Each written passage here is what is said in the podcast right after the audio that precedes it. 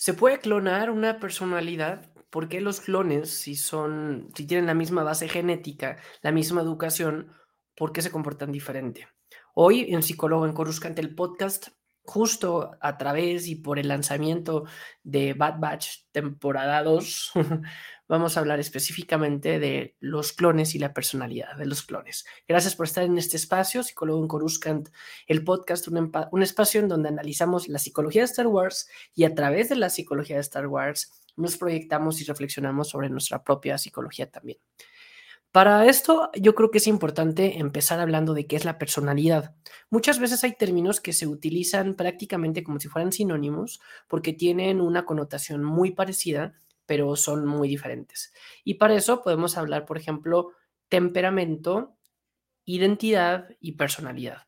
¿Cuál es el temperamento? El temperamento es una una serie de procesos químicos, biológicos, que cada persona nacemos con cierto temperamento y según, o sea, más además de cómo nacemos, va cambiando según nuestros hábitos, nuestra alimentación, a lo que estemos expuestos, pero el temperamento es algo genético hormonal que va a reaccionar, ¿no? Y por eso hemos notado que eh, hay personas que si tienen algún tipo de desajuste hormonal, pues va a tener un temperamento un poco más reactivo, un poco más sensible, un poco menos eh, racional, ¿no? En donde puede o no llevar este temperamento. Este temperamento es lo que antes se analizaba mucho en, en psicología, incluso en filosofía, sobre un temperamento un poco más mm, eh, relacionado con la bilis, un, temperamento un poco más flemático, más tranquilo, e incluso se hace referencia a algunas características químicas, biológicas, incluso hasta del estómago,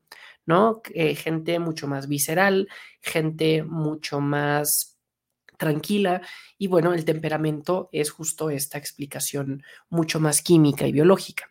Sí podríamos pensar entonces que los clones tienen, podrían tener un temperamento inicial similar. ¿Por qué? Porque aquí sabemos que en camino tomaron a Django Fett, que lo vieron bien calificado por su fortaleza, porque eh, tenía buena estructura y orígenes genéticos y también porque pues, era un cazarrecompensas que se prestó para una tarea que podía ser un poco em, controversial, hablando específicamente en temas morales y bioéticos. Pero también sabemos, y lo aclaró en episodio 2 en Clone Wars y también lo hemos visto en la primera temporada de Bad Batch, cómo eh, en camino modificaron incluso parte del ADN de Jango Fett para hacer clones mucho mejores eh, y mucho más balanceados en ciertos elementos. Entonces el temperamento sí pudieron haber influido. De hecho, eso explica por qué muchas veces podemos tener una un temperamento similar en nuestra familia, ¿no? Aquí hay una discusión eterna en psicología entre qué puede ser heredado y qué puede ser aprendido. En una familia cuesta realmente poder eh, separar estos dos elementos porque pues lo heredado viene porque la mayoría de las familias tienen una connotación sanguínea, genética, pero también la mayoría de las familias tienen un origen similar. Por eso han existido tantos estudios incluso con gemelos, con cuates, con hermanos, que tienen un componente genético muy parecido y que también tienen una formación y una educación parecida. Pero bueno, algo que podríamos decir, ¿no? Sobre todo cuando vemos el caso eh, de familia que no vive junta, ¿no? Podría ser una abuela, una bisabuela y un nieto y que tienen ciertos rasgos de temperamento muy parecidos, pues eso sí podría ser una herencia genética. Y esto, el temperamento, sí podría venir eh, verse afectado para que los clones tengan una misma base de temperamento muy similar. Y vuelvo a lo mismo porque el temperamento tiene un origen eh, neurobiológico. Entonces, em, por eso es que alteran ciertas cosas, incluso ellos en camino hacen ver que buscan que los clones sean más obedientes, que sean más honrados, más honestos. Eso evidentemente hay cosas que genéticamente puedes hacer para que tengan un tono de piel, para que tengan cierta eh, resistencia muscular, ciertas defensas ante una enfermedad, pero también pueden hacer algunos cambios, principalmente químicos hormonales, para que el cuerpo pueda reaccionar y tenga esta predisposición. Eso es el temperamento. pero nosotros no somos únicamente temperamento. Y aunque fuéramos solo temperamento, nuestro temperamento cambia, lo decía, por cómo comemos. Hay investigaciones aquí en, la psicología actual, unas tendencias bien interesantes que hablan sobre la microbiota, ¿no? Y cómo si comemos orgánicos, si comemos más procesado, eso termina afectándonos a nuestro cuerpo y realmente nuestra persona cambia, ¿no? Entonces, incluso por nuestra cultura latina, mexicana, que comemos tanto picante o algunos países que comen especies más fuertes, cómo eso de cierta forma afecta en tu temperamento. Pero hay muchas otras características externas a nosotros que nos terminan afectando. Puede ser, por ejemplo, el clima. No me dejarán mentir y sobre todo aquí en Psicólogo en Coruscant, que por suerte es un espacio que cada vez se escucha en diferentes países, Ahora, por ejemplo, me pueden ver a mí, yo traigo ahora un suéter, me pueden escuchar incluso un poco agripado porque en México hace mucho frío y mi forma de comportarme es muy diferente en el frío, ¿no? Incluso les puedo revelar, yo tengo una cobija aquí ahora en las piernas y pues de tanto gastar más tiempo en casa y pues te vuelves un poco más sedentario, ¿no? Tal vez menos motivado para hacer ejercicio. Y si lo comparamos esto con lo que está pasando en el hemisferio sur, que ahora es verano, y que pues es un buen momento para salir, para tomar el sol, para ir a una reunión, para hacer deporte, pues evidentemente eso termina afectándote en tu cuerpo porque en tu personalidad, en tu temperamento, en todo el cúmulo que se va construyendo alrededor de tu identidad como persona. Y pues bueno, si haces ejercicio vas a secretar endorfinas. Endorfinas otro tipo de hormona que afecta a nuestro temperamento porque eso es lo que nos hace sentirnos felices, enamorados, eh, lo que nos hace sentir más vida. ¿no? Entonces, evidentemente el clima afecta y por eso también podemos notar este año que la Star Wars Celebration va a ser en Reino Unido, pues podemos notar cómo eh, Europa, específicamente estos países, incluso eh, Inglaterra, Londres, podemos ver que el clima lluvioso afecta bastante en la personalidad de las y los ingleses, sin nunca querer generalizar, que ese es el otro sesgo, ¿no? Decir, bueno, todos los mexicanos son así, todos los ingleses son así. Lo mismo pasa en Star Wars, ¿no? Algo que hemos visto es que no todos los Tosken, no todos los Wookiees, no todos los Ewoks son iguales, aunque sí hay ciertas bases y unas connotaciones, ¿no? Los Twi'lek tienden a ser criaturas mucho más sociables, mucho más carismáticas, incluso más provocadoras. Y sí, tienen la sangre más, una temperatura más elevada, ¿no? Y sí son seres un poco más reptilianos, si me atrevo a decirlo así, en donde tienen más contacto cálido, ¿no? Pero por otro lado, no podemos eso, por ejemplo, los Trandoshans, que sí son mucho más reptilianos, tienen otro tipo de personalidad por el temperamento que tenemos ya orgánico. Eso incluso lo podemos ver en los perros. Como hay perros, ciertas razas de perros que se supone que ya van a tener un temperamento. Creo que con esto ya quedó claro el punto del temperamento, pero que no es el único factor. Evidentemente, todo lo que vamos aprendiendo alrededor de nuestra vida nos va moldeando. Y los clones, sí, vivieron eh, primero elementos atípicos, una, un crecimiento acelerado, estaban aislados en camino, en Tipoca, en estos seres aislados, comían lo mismo, estaban entrenados para ser soldados, pero aún sin haber salido al mundo, aquí cada quien podía ir percibiendo la forma diferente. Y es que vean, cuando hablamos de realidad, una cosa es la realidad, lo que está pasando, un hecho, y otra cosa es cómo lo interpretamos.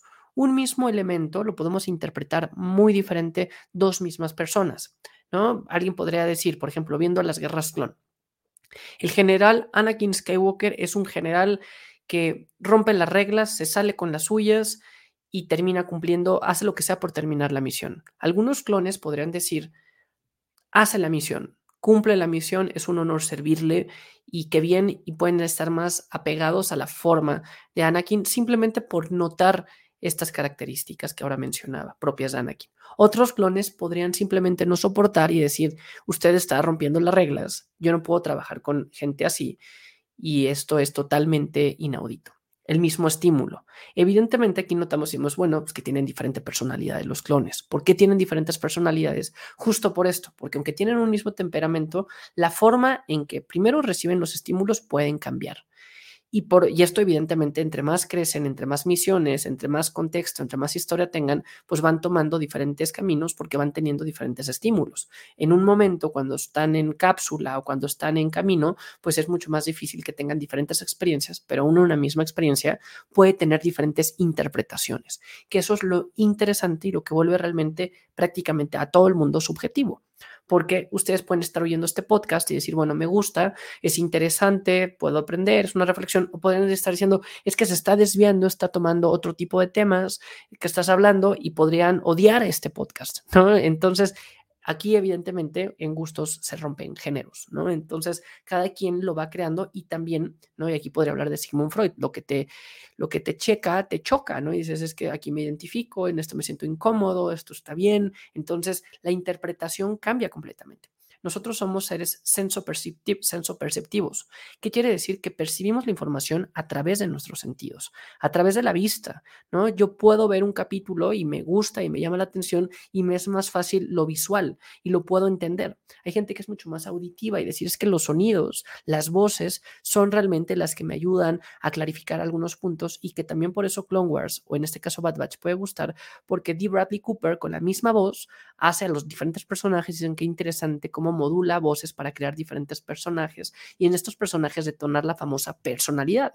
O también otros que pueden ser mucho más kinestésicos, a manera de espacio, y que si han tenido la oportunidad de ir a un Galaxy Edge en, en Disney o a vivir una experiencia de Star Wars o hacer algo mucho más social, que eso también podría ser otro, mucho más interpersonal, por verlo con tu familia, con tus hermanos, otros por coleccionar, otros una forma mucho más aritmética o lingüística pues nos vamos dando cuenta cómo vamos cada quien percibiendo la información a través de diferentes sentidos. Entonces, el estímulo, ¿no? Que puede ser un olor, puede ser el cierto estímulo, em, el mismo olor a banza, ¿no? Huele a banza. Y entonces yo lo huelo y a mí eso me va a recordar, no sé, mi niñez cuando iba a una granja. ¿No? Entonces, yo cuando recibo, mis receptores lo llevan, en el caso del olfato, me va a la parte del tálamo, que es una de las partes centrales más primitivas de nuestro cerebro, y ahí se activan directamente los recuerdos. Y yo digo, bueno, a mí me recuerda mi infancia, y alguien va a decir, a mí me recuerda un circo, y alguien va a decir, yo no tolero este olor, o va a decir, a mí me gusta porque me recuerda libertad, campo, a mí no me gusta porque me recuerda suciedad. El olor avanza, ¿no? Vean qué abstracto está siendo este capítulo, pero bueno, con al ser seres sensoperceptores, así vamos cambiando la interpretación que vamos dando, porque también puede ser que hoy diga, hoy me gustó eh, The Bad Batch porque ya tengo dos años de haberla visto la primera temporada, porque estamos empezando el año, porque viene un año bien interesante, porque ya tuve tiempo de asimilar un poco, conocer un poco más de Boba Fett y sé hacia dónde va esto. Y también gente que diría, después de haber visto Andor, después de haber visto el contenido del año pasado, ahorita me presentan una serie animada y saben que me van a perder, ¿no? O qué es lo que pasaba, que decían, ¿por qué no le fue tan bien a la película de Han Solo en mil cantidad de variables y le fue bien? Simplemente lo estamos comparando con ligas mayores, que es Star Wars, pero decían, no le fue bien porque viene después de las Jedi, que el mundo no estaba listo para de las Jedi. Qué diferente hubiera sido que, de las, que Han Solo viniera después de Rogue One, por ejemplo o qué diferente hubiera sido que, pero vean, aquí lo que me estoy, eh, lo que haciendo referencia es cómo no podemos aislar un estímulo sin tomar en cuenta todo el contexto. Entonces, eso es la personalidad. Cada una de las personalidades se va creando, sí con el temperamento, pero también con todo el cúmulo de experiencias que vamos teniendo alrededor de nuestras vidas y de qué forma estas las interpretamos. Y ya finalmente, si nos vamos a la licencia narrativa que tiene Star Wars al decir el chip detonador de la Orden 66, pues eso realmente abre un tipo de discusión nuevamente bioética, pero pues sabemos que el imperio nunca fue muy ético y la bioética tampoco era un punto que eh, respetara bastante, pero el, al hacer una lesión cerebral para tener una intención final, pues esto es en nuestro planeta es castigado y créanme, se empezó a estudiar hace mucho tiempo. alrededor de la Segunda Guerra Mundial, cuando habían experimentos humanos, habían algunas cosas como la loboterapia, en donde locotomía, en donde se tomaba lobotomía, se tomaba, se lesionaban algunas áreas del cerebro, incluso se extraían algunas para ver cómo esto afectaba al comportamiento. ¿no? Esto evidentemente ya no se hizo con humanos, después se hizo con animales y por suerte también ya se está controlando, pero pues aquí están las consecuencias en la ciencia de no tener ese tipo de investigación. Como si lesionas una parte del cerebro, puedes tener un tipo de respuesta. Aquí más que lesionar, están siendo totalmente invasivos, metiendo una configuración neuronal que gran parte de lo que se proyecta como la inteligencia artificial, el metaverso, nuestro universo, se puede llevar para ese camino, ¿no? Y se hablan de algunos chips en donde puedes insertar información porque las neuronas y la forma en que nuestro cerebro se conecta es a través de neurotransmisores, ¿no? Y estos neurotransmisores pueden tener nuevamente algo químico, algo eh, mucho más... Em, una sinapsis mucho más aceitosa a través de la mielina, de las colitas de las neuronas y algo más eléctrico. Perdónenme que está siendo un episodio mucho más eh, científico, neurocientífico. Así se dio porque, pues bueno, si vamos a hablar de los clones, no podemos hablarlo sin entrar en esta parte de neurociencias que yo conozco un poquito por mi formación como psicólogo, pero que a final de cuentas es lo que nos va detonando y que es tan interesante Star Wars, porque si se fijan, no es como que digamos, hay en mil cantidad de clones y ya. Aquí realmente sea Star Wars, y yo creo que reconozco mucho el trabajo de Filoni al respecto, en profundizar en los claros oscuros de trabajar con clones, ¿no? Y decir, bueno, los clones tienen una razón de ser, son un instrumento, son un medio, no son unas personas como tal, sí son personas como tal, se les tiene que respetar igual. ¿Qué diferencia era el ejército separatista que trabajaba con droides, que estos eran desechables, contra los clones que también los trataban como desechables? ¿Y qué pasa con la Orden 66 cuando por salvar a la galaxia Yoda y Kenobi regresan al templo Jedi para detener la transmisión que era una trampa y en ese momento terminan matando a los clones a los cuales minutos antes, momentos antes, no sabemos la temporalidad en episodio 3, pero eran su equipo, ¿no? Con qué momento y con qué facilidad pueden destruirlo, cosa que Ahsoka fue mucho más sensible en este sentido y que ella siempre manejó un balance, más allá de la licencia narrativa de que era episodio 3 que se tenía que contar muy rápido. ¿No? Entonces, y podemos ir profundizando mucho más allá, incluso hasta con Omega, que es una mujer, y aquí vamos a ver qué diferente crecimiento puede tener ella al sentido alfa omega que vendrá con Boba Fett, con este código genético. Y bueno, si hablamos de ética en la clonación en Star Wars, pues evidentemente está el gran elefante blanco, el gran banza blanco del cual no estamos hablando, que es la clonación de Palpatine, que ahí yo estoy seguro que este 2023, ese es mi deseo de año, vamos a conocer mucho más, tanto con The Bad Batch, porque hemos visto Monte Tantus, en donde ahí estoy ahora leyendo un libro de, Legends, heredero del imperio, que es la primera vez que Timothy Zahn nos presenta a Throne, que creo que de aquí van a haber algunas reinterpretaciones narrativas para lo que vamos a ver más adelante. Y bueno, es el mismo Montetantes que va a explicar de cierta forma el plan de contingencia de Palpatine, se va a empezar a conectar con la aberración que fue Snoke, se va a conectar con por qué Grogu eh, sacan un poco de su ADN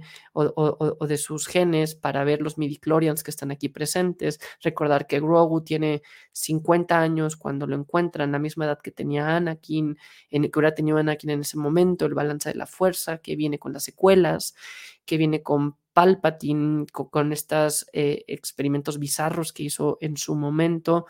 Creo que todo se va a ir conectando muy bien con la temporada 3 de Mandalorian y principalmente con Ahsoka, que vamos a regresar con Thrawn y que todo se termina conectando y va a haber mucha explicación biológica y psicológica de estos elementos. Y finalmente, a manera de un extra eh, para este episodio de Psicólogo en Coruscant, una breve reflexión de los primeros episodios de Bad Batch. Me gusta cómo jugaron de una forma simbólica, demostrando que la guerra nadie gana.